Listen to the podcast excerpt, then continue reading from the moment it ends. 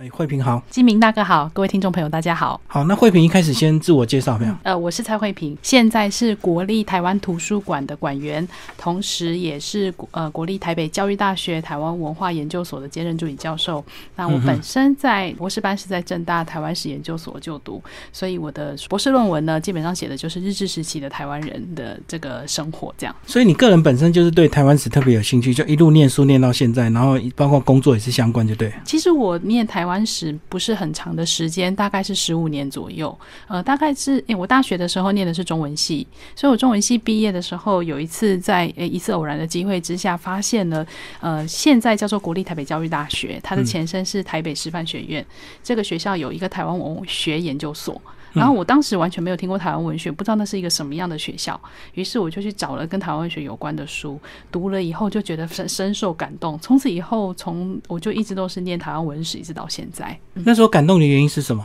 第一个是因为我们以前大学从到大学为止，我的学习的过程中一直都没有接触过台湾史，所以对台湾的认知很少。那当我读到那一本书，第一次发现哦，原来台湾有这样子的过去，然后原来我们身边所发生的事情都不是突然间出现的，它都有。它的历史缘由在的时候，我突然觉得这个学问对我来说非常亲切，所以我就觉得呃很很想要知道更多跟我们台湾有关的故事，所以开始做台湾史的研究。嗯，有些人这个读到台湾史都会读的蛮辛苦的，对不对？因为我们过去这个日治时期啊，然后后来这个国民党来了，又有一些呃把火是白色恐怖，其实读起来蛮心酸的，就跟过去当初念那个呃清末的那个中国史一样，非常的辛苦。没错，其实在台湾史早期台湾史比较强调就是比较悲情，很多眼泪的那个部分。嗯，但是后来我们读了台湾史之后，现在坊间也有很多跟台湾史普及相关的一些读物，我们会发现台湾史有很多不同的面向，它也有很开心的，当然也有很悲伤的，有令我们愤怒的，或者是也有一些看起来好像很平淡，但是无论如何，这些都是呃我们生活的一部分。所以我觉得台湾史的有趣的地方在于，它可以呈现我们社会中的不同的面向，不一定是只有眼泪那个部分。所以随着资料越来越多，其实这个日治时期还是有很多有趣的事情可以讨论。并不是只有被统治，然后很悲情，然后一直被打压，或者是这个抗日，呃，死了多少人这样子。那其实慧萍，你过去也出版了好几本书，对不对？先把你之前那几本先稍微介绍一下。我最初最初对台湾第一次开始写跟台湾史有关的专书是写的，我一直都不是做，我虽然是有博士学位，可是我一直都不是很专心做研究的那那种那种研究者。所以我觉得有趣的事情是如何把这些呃看起来好像很生硬的，大家都觉得啊过去历史过去了跟我们有什么关系的这样。子的内容呢，把它转换成比较生活化、好阅读读物。我记得我第一次写是二零零八年，我写的是一本书，叫做《不纯情罗曼史》。对。然后这一本书讲的是日本时代的台湾人从怎么样改变对美的观念，然后谈恋爱、结婚，甚至到后来可能有些人会遇到离婚，或者是比如说逛花柳巷啊，遇到性病，类似像这样治疗的问题。所以那那个谈的是比较软性的台湾人的感情生活的部分。那接下来在这个过程中，我就是回头去找我家族里。的故事里面，就因为我在写前一本书的时候，就留下了很多线索，是我很想再接着去解开的。我当时发现了台日治时期台湾的女性非常有趣，就是她们跟过去我们传统认为女子无才便是德那样子的时代，已经产生非常大的改变。所以当时出现一个很有趣的时代现象，就是职业妇女。嗯嗯，所以我第二本书开始写，就是写以职业妇女作为我研究的，就是介绍的对象。嗯嗯，那时间一样是日治时期，我就选了十个呃不同的日治时期的职业妇女来介绍他们在日治时期怎么出现，以及他们工作的情况。那跟我妈妈，因为其中有一项是车长这个职业，跟我妈妈以前当车长是有一点关系，所以我就想要写一跟家族有关的故事。然后这这一本书比较特别，是他后来就是有在日本就是被翻译在日本出版，然后所以后来哎这本书出版之后被日本的读者看到之后，有些人就开始跟我联络，他们以前是呃比如说日治。时期的时候住过台湾的日本人，然后开启了我在做其他的就是跟口述历史的相关的研究，这样。然后现在这一本书讲的就是一些比较简单的、比较轻的、篇幅比较短的一些台湾史的小故事，然后希望能够用不同的故事来让大家看到日治时期的五十年台台湾社会的不同的面相。所以这本书呢，主要是介绍三十个关键字，这个呃。都是当时呢呃正在流行的，对不对？而且呢，看了你这本书，我才知道说，其实日治时期在一开始的时候，其实他们对台湾还是有一些在摸索，在到底要怎么治理，对不对？并不是一开始就很有想法，然后一开始就是要打压或者是要要怎么样，对不对？对，也是慢慢这个经过时间的演变之后，才摸索出对台湾的一个治理之道。没错，其实日本人对于台湾的了解，我们现在好像觉得，现在日本人好像对于这个调查很会做，排行榜很会做。嗯。可是现在我们回头去看日治时期，会发现，哎，其实日本人刚开始领有台湾的时候，他们其实也不太知道怎么样经经营一个殖民地。所以看到，嗯，总督的人选一直换啊，政策一直改啊，地方制度一直变啊，那这些其实都展现出，就日日本人在统治台湾初期的时候，其实并没有一个长远的规划，而那个规划是慢慢慢慢的从随着台湾社会的改变，慢慢的摸索出来的。包括一开始还讲到说，其实一开始他们对台湾的治理还蛮头痛，就是花了很多钱，对不对？嗯。然后还是要有一些建设嘛。对。所以那时候他们也不知道说到底要怎么走下去，这样要台湾能够最好能够自己自力更生。对，没错。其实刚才金明大哥提到都说，日本人来台湾的时候，其实一开始台湾是他们非常花钱的。嗯，其实大家可能比较没有注意到，就是其实马关条约留有一个有一项是规定，就台湾在一八九五年马关条约两国换约之后，呃，马关条约正式生效，台湾成台湾跟澎湖跟附属岛屿成为日本统治的范围。嗯，但是其实马关条约留下一条是可以有两年的时间让台湾人去选国。国籍选国籍，对台湾人可以自己选择，他要回到中国去成为中国人，或者是留在台湾。那两年时间到了，如果没有离开台湾的，就一律都视为日本人统治。所以其实台湾曾经有过两年的时间是人跟地是分开的状态。所以一开始他们的这个政策还算蛮弹性的，就让你自由选择。那在你书上有写到，一开始那时候风声鹤唳，好像很多人就等于是会逃回中国，后来才发现其实不是想象中的多。嗯，很好玩的是，我们看到当时的报纸记载，台湾人一开始看听到说。那个有两年国际选择的时间，日本人要来了，非常的害怕。原因是因为其实台湾人是很当时的大很多台湾人是有抽鸦片，或者是大家可以想象一下现在的古装剧、轻轻工具，台湾人留的就是像那样子的，就是辫子。然后女生是有缠足的，所以当时的社会谣传的一个说法就是，日本人来台湾之后会禁台湾人不可以抽鸦片，要把辫子剪掉。那这一些其实都让台湾人对自己的生活可能会产生很大幅度的变化，这件事情产生了恐惧，所以。当时一开始说，确实大家都很争先恐后的要渡回去中国，然后当时的报纸还报道说。因为要渡回去，中国人实在太多了，所以那个船啊载不下。还有有比较有钱的人还会自己雇船，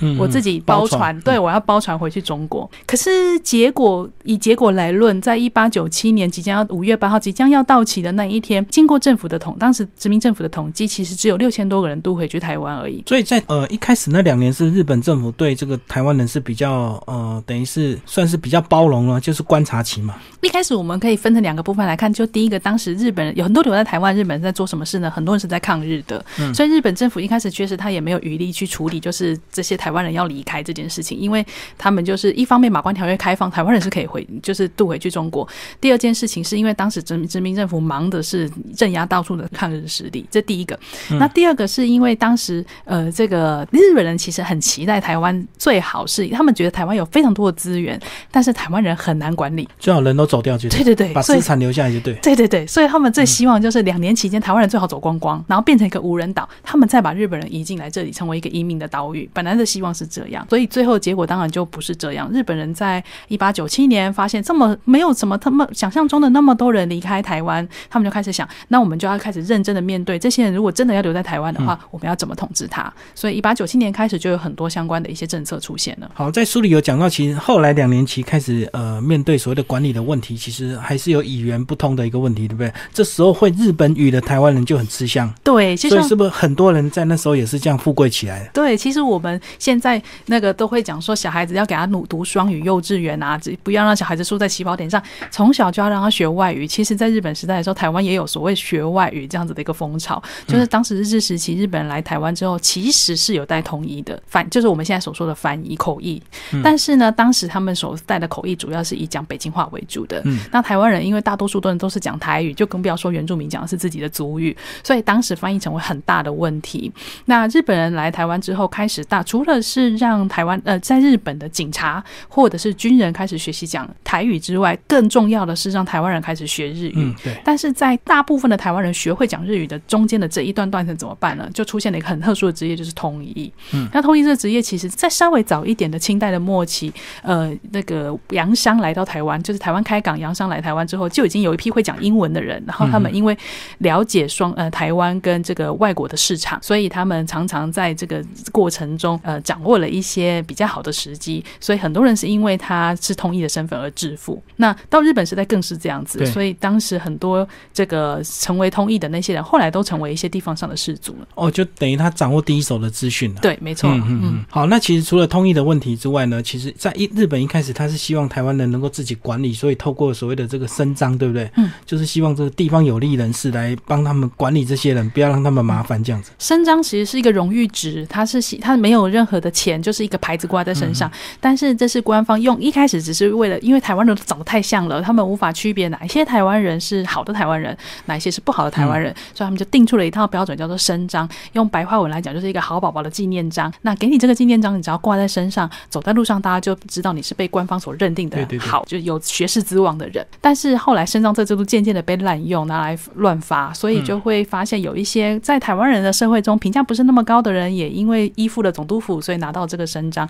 所以这伸张后来的评价非常低。台湾文化协会就以蒋渭水先生为首的那台湾文化协会，他们还说这个伸张就是臭狗牌，说是一个狗牌戴在身上这样。所以就是后来伸张就变成是用来呃常常用来指称那些跟官方走得很近啊、很赴日的那一些人的这一个代称了。所以后来就发到最后变有点酬庸制度，就对。对，没错然。后有钱人他就想要弄个伸张来这个嗯。让自己的地位更加提升，这样。当时台湾人对其实也分成很多种，有一种是当然就是我们知道很抗日的这一群，但是也有一群台湾人是对官方关系非常的好的，所以伸张这个制度，它在前期的时候实施的比较多，中后期就开始没有实施了。好，那等他们开始这个呃真正要管理台湾，其实就面对所谓的呃，在书里有讲到这个断发啦、这个缠足以及鸦片的这个问题，都是本来台湾人的这些习性。后来是怎么样慢慢才让大家决定说，诶，头发剪掉其实也蛮方便，而且又卫生，然后又好看这样。那金明大哥提到的是关于断发这件事，因为断发主要是就在台男生的部分。嗯，那当时日本人来台湾的时候，其实断发对日本统治来说并没有造成立即性的危机，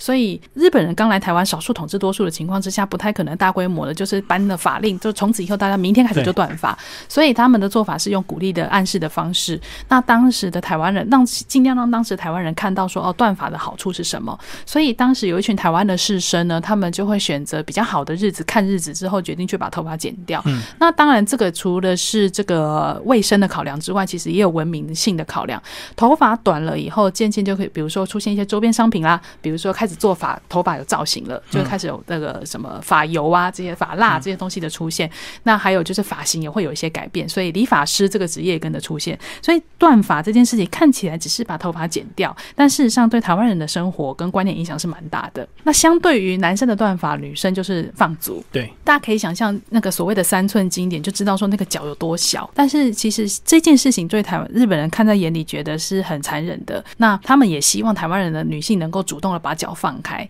不过这个确实这就有一些推行上的困难。嗯，因为第一个缠足这个这个习惯已经是维持非常久了。嗯然后缠足也不是像头发说我把它剪掉之后就没事了。其其实大家可以想象一下，如果你的脚是，比如说你蹲马桶蹲久了脚麻掉有多痛，你就可以想象，如果缠足缠了十几年，怎么可能突然间就放开了？嗯所以缠足这个观念其实要改变是花非常比起断发花更长的时间。那后来渐渐的，呃，等到男生，因为当时还是一个男尊女卑的社会，女生的缠足多半是男生决定，或者是妈妈决定的女儿的缠足。所以直到这些知深受缠足所害的女人变成了妈妈，她们了解缠足是一件不好的事情，开始愿意这样时代风气的改变，她们开始愿意让自己的女儿不要再缠足之后，大概是在一九一零年代以后，台湾人开始渐渐接受女生不缠足，然后不缠足的这个比例就会越来越快，很快的就普及下去。所以大概到日治。中后期的时候，我们看到缠足比例就非常低了。但是如果早期已经缠足了，其他的脚就已经定型，对不对？对，其他解开之后，其实脚还是那个样子。对，所以他解开，有些人是没办法走路的。所以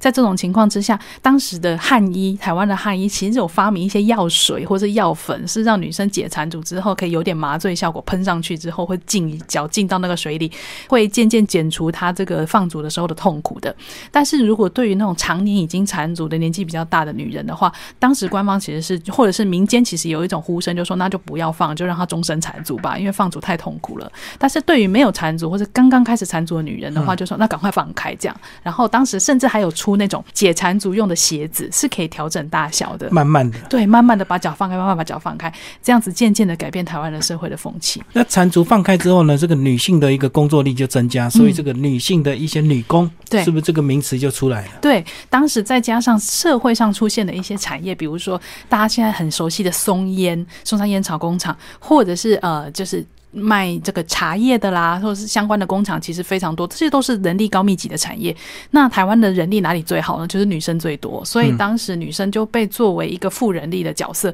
开始被运大量的运用在这些工所谓的工厂上。所以我们就会很熟悉看到现在，比如说大道城的采茶这个职业呢，或者是这个松山烟草工厂看到这样子烟草的女工啊，其实都是在日治时期出现的。书里有讲到这个女生的手特别的巧，是什么样原因让这个？书里提到应该是中部的女生特别，因为中部有那个。呃，大甲旗，哎，对对对，大甲旗跟大甲帽的编制，其实日治时期台湾大多数，因为男尊，我们刚才提到男尊女卑的社会，基本上以男生为主。但是有两个地方很特别，是女生只要手够巧，是可以养活一个家的。一个是大稻城，因为大稻城有检查之，就 Q d a g 这样子的职业。另外一个就是台湾中部，那个有编大甲帽跟大甲旗。台湾的大甲帽跟大甲旗是非常非常出名。在日本时代的时候，当时的工学校的老师一个月薪水还只有二三十块的时候，编一顶大。假帽就可以好的话，可以到五六块的薪水。所以就是你只要花好好的编，你的编织技术只要够好，你的薪水是足以媲美一个公务人员可以养家的。所以尤尤其再加上它是一个比较弹性的时间，就是说你没有固定的上下班时间，你想到你就可以编。对。所以当时的报纸就记载说，走在大甲，那当时最有名的其实大甲帽最有名的地方不是大甲，是院里，是呃苗栗的院里。嗯。所以当时说报纸的报道是说，走在院里的街上，家家户户都有一个在编织的女孩子，不管她几岁。然后，所以当时因为这个编织的产量非常大，品质也非常好，重点是它很轻又耐用，然后又快干，因为台湾容易下雨，所以它很快干。这个帽子后来甚至外销到美国，到很多地方去。所以台湾的帽子其实跟台湾的茶米糖这些都一样有名。所以每家都有一个女生在做，就是要养活这个家庭，就对对对，还是可以看到这样的现象。好，那其实呢，呃，谈到这个卫生也非常重要。那其实，在台湾一开始是没有没有所谓的厕所，对不对？对对。所以大家是随便乱大小便的。然后日本来了也非常头痛，为什么大家都习惯到到处这样大小便？对，我们看到这个说到这就很有趣。我看到我们看到那时候的资料，日本人就写说，台湾人就来到台湾，不知道为什么就是有一个莫名的味道，就说不出来这样。然后后来才知道说，因为台湾的街道，因为台湾前实街道是有排水沟的，但排水沟 always 终点是不通的。嗯嗯。所以台湾人的习惯就是满。天下随便就是可以拖的就可以上厕所，对。然后虽然有所谓的公共厕所，但是除了大号之外，大多数其实大家是不在那里上的。有时候大号也不会在那里上，所以再加上那个当时水肥业并不是那么呃盛行，所以当时台湾人的那个排泄系统不是很好，嗯。所以排出污排污系统，所以当时只要遇到下大雨，台湾夏天不是很容易暴雨嘛？暴雨过后呢，这些黄金就会都浮起来，浮起来，对。然后味道就很重。然后女生又很特别，是因为女生第一个她有月事，然后第二个是通常以前的女生产足的话，她其实也是不太离开家里，大部分都不会在外面抛头露面。所以女生怎么上厕所呢？她就靠那个屎尿桶。嗯，然后大家知道，台湾在早期的时候，因为为了防盗贼的关系，房屋的设计通常窗户都非常小，而且常常不开窗。嗯，那就可以想象不开窗，然后房子里面有一个屎尿桶，然后经年累月在累积那些东西，渐渐的，就是整个空气都是那个味道。对，那日本人来之后觉得这样非常不卫生，他们基本上是处处于为了维护日本人的卫生，希望台湾人不要太多流行性的疾病，开始管理台湾的卫生。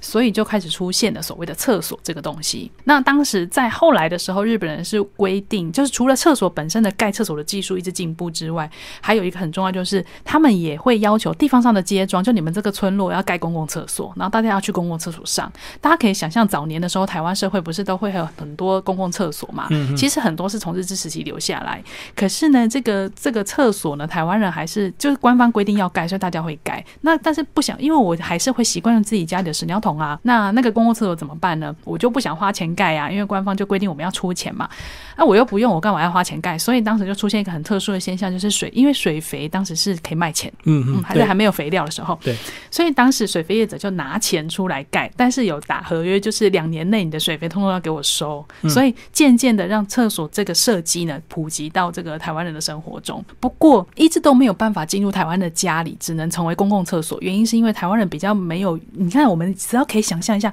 现在家里有阳台，我们都想办法外推了，我怎么可能在家里还弄出一个一两平的空间去盖？嗯对，去盖一个厕所。所以厕所这个东，台湾人还是觉得在成本考量上、空间的考量上，屎尿桶都完胜厕所，所以台湾人还是习惯用屎尿桶这样的一个习惯。所以当初一开始盖厕所，它只是挖一个洞而已嘛，最早让你上在那里，然后到时候要定期去收嘛。对对，最最早的时候是这样，然后日本人来了以后开始设计，就是屎尿从产生分离，然后放置，真简单的处理之后，才变成水肥业者收走的一个这样子的一个设计。然后所谓的冲水马桶，在当时非常高级的家住家，就有钱人家里就会出现冲水马桶。所以比如说我们很熟悉的林献堂先生，他家里就有一个冲水马桶。那他当时还特别去日本定制了一个马桶到台湾来，但是因为它是日本的马桶，所以台湾的工匠没有人会装。不知道怎他么装。嗯对他为了装这个马桶，还特别高薪礼聘日本的水泥师傅来台湾帮他装这个马桶。所以当时我还记得我小时候了，常常听到人家讲说唐日荣家里有有，大家知道唐日荣这个人吗？就说选美协会理事长，超对对对他超级有钱的。然后他的据说他的马桶是黄金的，我是没看过，但是马桶是黄金马桶。然后我就在想说，日治时期的黄金马桶如果有的话，应该也就是林献堂先生的马桶吧？以他那个造价，在当时台湾人的生活中是几乎是不可能的。哦，所以当时的马桶造价等于就是现在黄金马桶的一个造价，就是因为当时造价是非常贵的，而且重点是不是那个马桶本身，还包含他要从日本请人来装，对对对的那个整个成本。所以后来是大家这个因为水肥叶子到处去盖厕所之后，才慢慢有改善了嘛。嗯，渐渐的公共厕所就普及了起来，但是真正要到厕所习惯到台湾人生活中，其实是并不是太远的事情，都是那时候已经战后了。但是，所以我们我们从一个新闻就说，在一九呃一九四五年战争结束之后，台湾的那个基隆啊，曾经有过一个报道，就说因为一段时间没有人收水肥。所以那个水肥就是对满满的到处都是，然后一很臭，然后苍蝇飞来飞去，这样的一个现象，我们就知道说，其实即使到日治时期结束，台湾的社会还是的水肥的回收，基本上还是非常依靠人力的，它没有一个什么卫生小水道这样子的一个设计，所以所谓的厕所进到台湾人的生活，其实是非常蛮近的一一件事。就很好奇的，对对。好，那接下来我们来讲一些娱乐，好不好？其实里面就有讲到说，这个呃，比如说那时候也流行彩票，因为台湾人呃、嗯可能有一些赌博的习惯，所以他们也想要增加自己的税收，所以政府自己来发行彩票。没错，其实他日本人来台湾，为了要经营台湾，因为要这个。呃，怎么讲？就是专款专用，台湾的钱当时不决定不要再接受日本本国的补助了，所以台湾人要自己想办法生钱出来。当时生钱主要有几个方法，第一个是发行公债，嗯第二个事情就是这个专卖，然后第三个很重要的就是会有一些其他的扩财的，就是扩大财源的方式。第二个就是彩票，嗯彩票的时间很短暂，他在一九零六年的时候开始发行彩票，但是在一然后同时为了开彩票而盖了一个彩票局，在台湾总督府的斜后方。当就现在总统府的交交通部的位置，非常漂亮的一个彩票局，它是有看台的，有二楼看台，然后有一个舞台，就是为了要开这个彩票摇奖用的。公开这个彩票的舞台就对了。对对，没错。然后这个非常设计非常前卫又新颖的这个空间呢，在还没有盖好的时候，台湾就停止开彩票了。就收了，对，一九零七年就不再发行彩票，因为彩票一发行之后，立刻造成很大的轰动，然后伪造彩票的啦，然后集资之后中了奖之后被某个人拿去的这种纠纷太多了，所以官方觉得太难管理了，所以一九零六年发行，一九零七年就停止发行，就停了。而且那时候说很特别，说日本人不能买，对，所以日本人还要委托人头日，本国的人不能买，对他还要委托台湾人头买。对，要委托人头买，那就会有 争议，对不对？对。所以后来官方就觉得，哦，这样好麻烦，所以彩彩票就觉得很就很特殊的是，它只发行那不到一年的时间就停止的，但是彩票局还在盖。就是彩票局还没盖好就已，经停了。没错，当彩票局完全盖好之后，那个台湾已经不卖彩票了，所以彩票局就是台湾史上非常有名的一个蚊子馆，从来没有开过彩票的彩票局。所以就造成纠纷比他们想象中的还要来的大，就对。没错，后来彩票局就转做，就是几年后台湾总督府图书馆成立，然后要找一个馆舍，当时以现代化来讲就是空间再利用。蚊子馆，嗯，对对对，然后当时总督府图书馆的馆长就去跟呃他的第一第一代的图书馆是在那个蒙甲的清水祖师庙，但是不可能永远都把馆藏放在庙里啊，所以馆长就去跟这个总督府申请说，可不可以让他们把这个所谓的文字馆的彩票局呢移拨作为台湾总督府图书馆之用。那后来一九一五年，台湾总督府图书馆就正式搬到彩票局，然后开始在那边呃办公。所以很特殊的是，台湾第一个公办的图书馆竟然是在看那书架，竟然是放在看台跟二楼，然后民众坐在一楼的那个像一个一个大厅一样的地方在读书。为什么会有这么特殊的设计？不是因为日本人觉得这样子很美，而是因为那个空间本来是要开彩票的，所以有这样的一个过去。所以下面可能是这个开放空间，让大家可以看的。对对对然后上面一个舞台就是开彩的。对，原本开采的地方后来就放满了书架，然后原本应该是最热闹、最热闹的地方，却变成全台湾、全台北市最安静的一个角落，它变成图书馆。变成大家看书的一个地方。对，好，那接下来慧萍来讲一下好不好？那都日日治时期那时候台湾的一些婚姻状况，那时候呃还有所谓的娶妻娶妾的一个状况，那到日治时期是不是就有比较好一点呢？嗯，其实清代的时候，台湾人确实有钱人家娶妾的情情形还蛮普遍的。娶妾有时候不单纯只是因为炫富，或者是说我家我能力养那么多小孩、那么多太太，其实还有一个考量，是因为当时台湾的社会是还是非常重视男生，当然还是会觉得男生多生几个比较保险，所以当时社会都有普遍，只要有钱人，大概都会有娶妾的的现象。但是日本人来台湾之后，就开始推行一夫一妻制，就希望台湾人能够就是不要再有娶妾这样的行为。一方面也是因为他们觉得台湾人在他们在整理台湾的法律的情况的时候，发现台湾人有很多妾这件事情对他们来说是在台湾的法律走向近代化的过程中很难处理的一群人，因为他们不是正妻，那但是他们也不算是就是外遇的对象，到底要怎么定义妾这个角色，对日本来说非常头痛，所以他们因为这样的关系，就希望能够就是推动一夫一妻，不完全是所谓的什么男女平等，不完全是这样。那来台后来之后，他们推动的说包含了呃设计的一些，比如说展在展览会中展出一些希望能够推动一夫一妻制的海报，上面还直接写说，就是怕台湾人看不懂，他除了日文版之外还出汉文版，上面就写说一夫一妻制就是无人应当一夫一妻制，然后如果你有一夫多妻续妾是。畜生道的行为，也就是说，你畜生才会 对才会畜生才会一个人一个男生配好多个女生这样子。他的当时的逻辑是这样，可是还是很多台湾人的社会里面是存在这所谓一一个先生有好多个太太的有妾这样子的情况。不过日本人也不要说自己啊，因为日本社会其实也是这样，在走向近代化过程中也是有一夫多妻的现象。所以他们那时候呃，男生比较多的考量就是希望多生小孩，对不对？一方面是生生越多，男生对自己的家族未来就是劳动力会越来越越来越有保障，这样子。对，尤其是大家族，因为他们有传承、传宗接代的问题，所以就更我们就会看到大家族基本上大概都是一夫多妻的情况非常普遍。那时候的女生很多没有工作能力，所以她只能依附这样的一个习俗，对不对？嗯那到日本这个，包括这个呃，这个小脚已经解除了，所以呃，很多女生她慢慢自己有工作能力，她就不一定要当人家小妾了。呃，有一部分的社会现象确实是这样，但是但是台湾社会有分层的问题，就是说上层社会的基本上是透过婚姻这件事情去做呃政治联姻啊对，对或者是希望扩大家族的影响力。即社会中下层的这个女性，确实是因为她已经有经济自主的能力的，大多数的人不一定要选择做人家的妾。然后还有一个就是透过学校教育的推广，台湾人开始就渐渐接受，就是不要再有一夫这个续妾的行为这样。但是对于上层社会的人来说，他们还是会觉得结婚的考量不完全只是喜欢不喜欢的问题，还有考虑到整个家族的命脉的延续、影响力的扩大，这个就不是那么单纯可以解释。所以续切的问题到日日结束都还是蛮明显的。所以就有时候是彼此这个利益的结合，就对。嗯、对对对，政治考虑婚姻到利益，对，嗯那讲到这个呃妻妾的问题，就讲到自由恋爱，那时候在日治时期也慢慢的开放了。以前是媒妁之言，就是父母之命。对。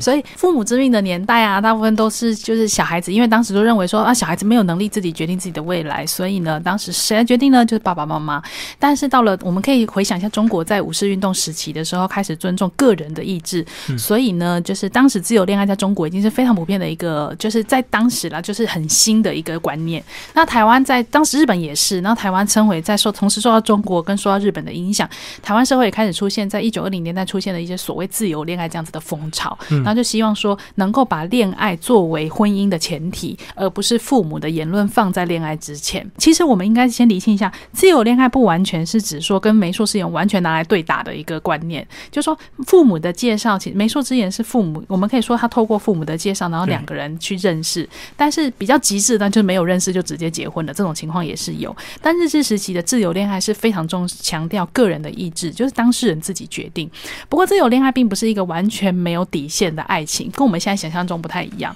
还是会有一些东西是有一些坚持的。比如说，当时还是会非常强调，就是你要在适婚的年龄要结婚。当时就是我们现我现在看到资料，很少有人是决定就是我终身就是不结婚、不娶不嫁的。大部分人都还是会嗯，差不多到一个年纪时候就我们就差不多要结婚了。自由恋爱讲的其实是一个手段跟一个观念。就怎么样认识异性的这样的一个观念，然后再加上当时社会因为男生女生都有了去上学的经验，所以在学校或在处，就像刚才金明大哥讲到，有些女生她可能去工作，她可能会在职场上认识不同的异性，所以呃两性之间认识的管道变多了。如果加上自由恋爱这样子的观念普及之后，其实渐渐的已经可以看到，就是蛮多人是透过自由恋爱结婚的。当然还是有城乡差距的，乡下基本上还是媒妁之言比较多。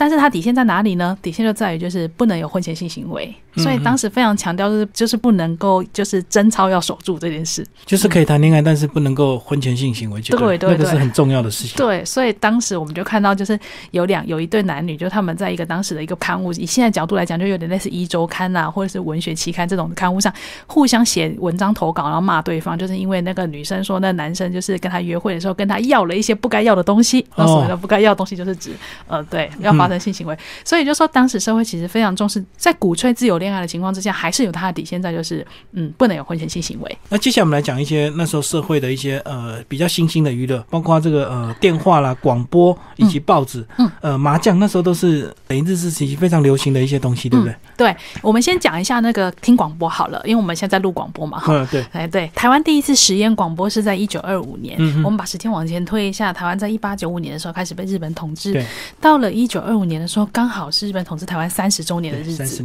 那日本人在利用这三十年的时的这个时间点呢，在台湾第一次进行的实验广播。那这实验广播成功之后的正式广播时，是在这一次之后的三年，在一九二八年的时候开始正式推动台湾的广播事业。所以台湾的生活就开始渐渐的，有些人可以接触到所谓的听广播这件事了。嗯嗯。不过当时的广播的收音机非常大台，技术不像现在这么好，加上这个广播节目一开始并不是太多，然后收听的范围也很有限。嗯。所以最初呃。从台北广播电台成立之后，渐渐的要过了几年，开始慢慢的往台中、往高雄、往花，甚至往花莲或澎湖其他地方去。那所以我们就会发现，台湾的广播在广播员的呃这个广播公司的大力推销之下，当时叫广播电台放送局大力推销之下，开始进行有些台湾人接触到广播。嗯，不过因为收音机非常贵，然后收听广播要要费用，收听费，所以不是所有的人都有能力听广播。他到底是什么收啊？是买收音机的时候就要先预缴那个收听费，是不是？不是。他要缴月费。嗯，会有人来跟你收。那收音机本身也非常贵，我们可以想象哦，一个收音机，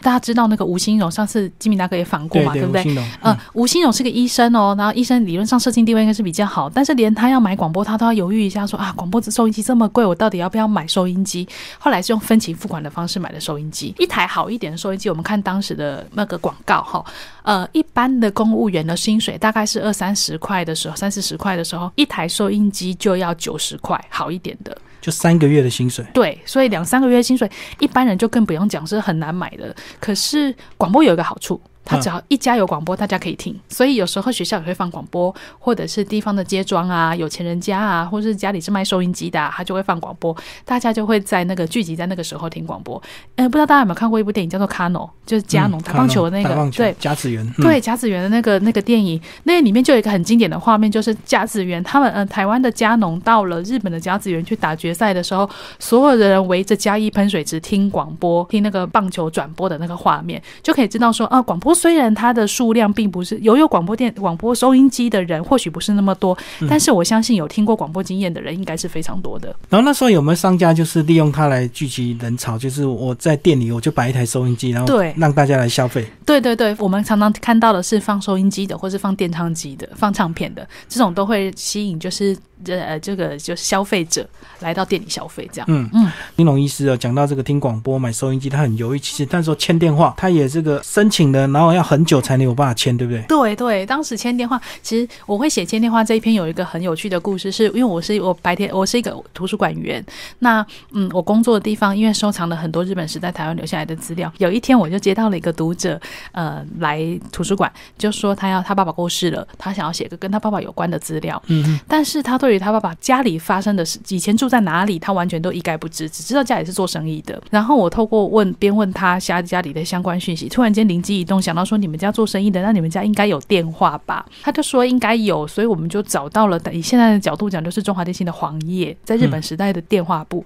现在还留在图书馆里面。哦，就找到当时的那个电话簿。对对，日本时代电话簿，然后就上面就找到他阿公的名字，然后电话簿是阿公是这个电号叫什么名字，还有那个地址。日本时代的地址，所以就开启了他开始写他爸爸的故事的这样的一个开端。所以我才那时候才意识到说啊，电话对当事人来说是非常重要的一个东西。然后电话现在我们去申请中华电信的电话，很快电话就就会来装了。但在当时，因为电话号码是用配的，不是每一个人都能够配得到电话。一方面也是不是每个人都有需求要装电话了，因为如果装电话，以前收听以前要装电话其实是很贵的，对，租那个电话机要钱，呃，打电话要钱，你甚至你连接电话都要钱。所以一般人如果没有特殊的需求，如果你不是做生意的，如果你不是公部门，大多数的人其实是没有接电话的需求。然后，所以我们会看到，就说，但是电话因为渐渐的台湾的人的需求大了起来之后，就发现电话号码不够用的现象。所以我们会看到好多地方都出现这样的现象，就是为了要争取，就是家里来装电话这件事排队排的非常久。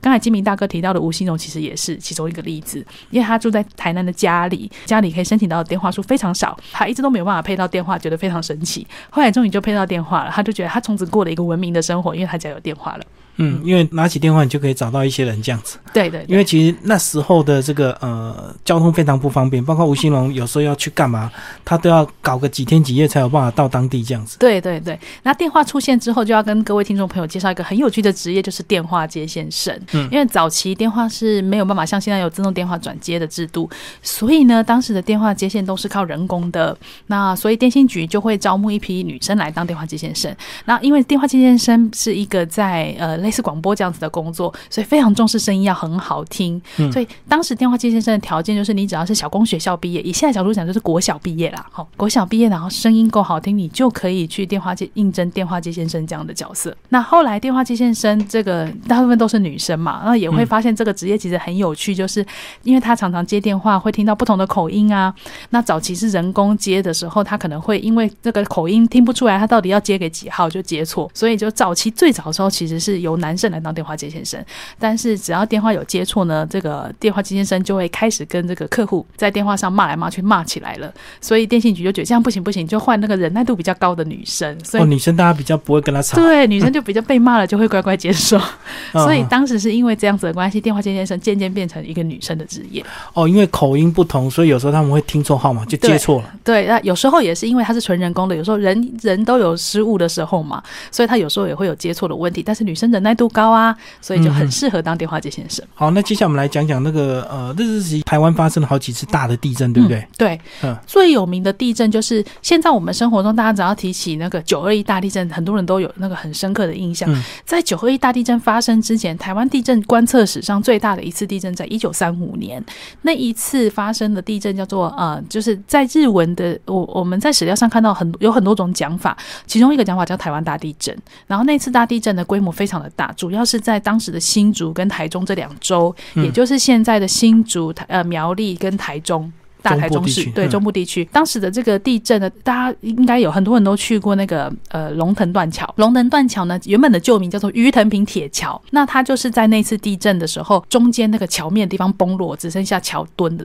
还留着。那因为当时台湾总督府铁道部决定要修复这个铁桥的时候，发现这个工程实在太浩大了，所以他们后来就干脆旁边盖一条新的铁路。那旧的那个因为大地震而崩落的，就成为我们现在看到的这个龙腾断桥。也就是说，其实我们想起来，一九三三五年好像是很远的一件事情，可是其实你看到龙腾断桥的时候，才会才就会很清楚的感觉到说，哦，那也不过就是几十年前台湾曾经发生过这么大的一次地震。对啊，到现在还没经过一百年。对，所以我们刚那个当时大地震，因为那天那个地震是发生在早上七点多，然后所以当时的日本就做出很多的地震调查。然后很有趣的是，我们看到那个地震的现象就是死伤者的人数，因为大家知道中部地区，特别是苗栗跟台中一带，有一部分的人是闽南人，一部分人是客家人。然后他们就调查说，哎，发现这次的死伤里面，客家人的人数很低，绝大多数都是闽南人。他们就觉得很有趣啊，为什么？然后就开始进行调查。这跟我们刚才谈到那个主题是有点相关的。他们就提到说，为什么客家人呢，好像就是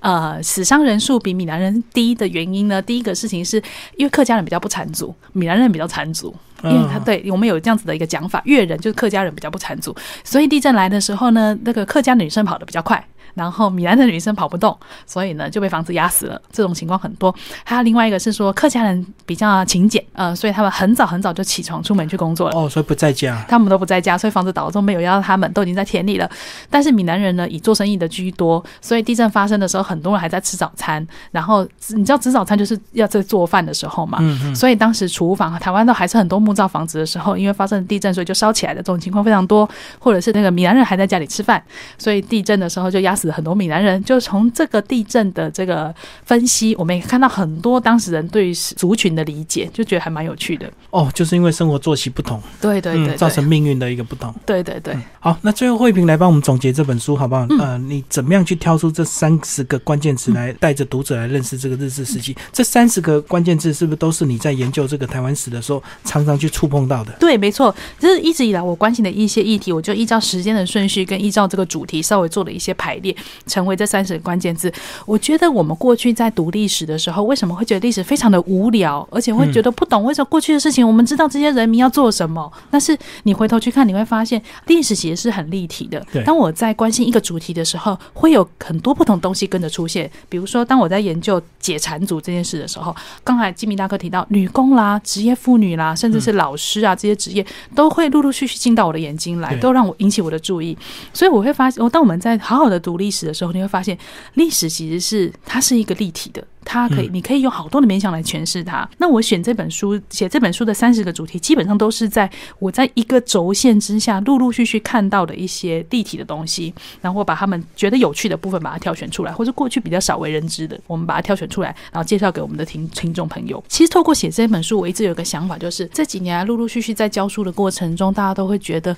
啊，台湾好像不知道有什么有趣的东西。嗯但是我会发现，很多外国人来到台湾的时候，很喜欢去大道城。喜欢去九份，因为那里就有他们觉得很台湾的东西。你看到就觉得哦，这个是台湾。所以究竟有什么？我们的历史中有什么东西是我们看到以后会觉得那是台湾，那是我们的东西？我就想要通过写历史这件事情，希望能够让我们的读者、我们的听众朋友更加认识我们自己的历史，进而认识我们的文化，然后能够确立呃这个台湾的特色。嗯，所以这是我写这本书最初的动机。最后讲一下日志这五十年到底对台湾后来现在的发展到底当初是真的有打下基础吗？还是说当当初真的很多资源是被剥夺掉的，因为其实我这这两边的立场其实还蛮分歧的，对不对？对对对。过去我们在解释日治时期的时候，很很快的、很简单的方式把它分成日本人剥削台湾、打压台湾人，或者是日本人在台湾到底有没有贡献这件事情。但事实上，我们再回到回到历史的现场去看的时候，你会发现这两边都是共有的。不可否认，身为殖民地，日本人在经营台湾的时候，确实是着眼台湾的资源，这是事实。但是为了希望得到这些资源，或是保护日本人在台湾。台呃，这个台湾社会生活的这个环境，他们也会建设台湾，比如说自来水、卫生、教育这些事的实施也是事实，所以没有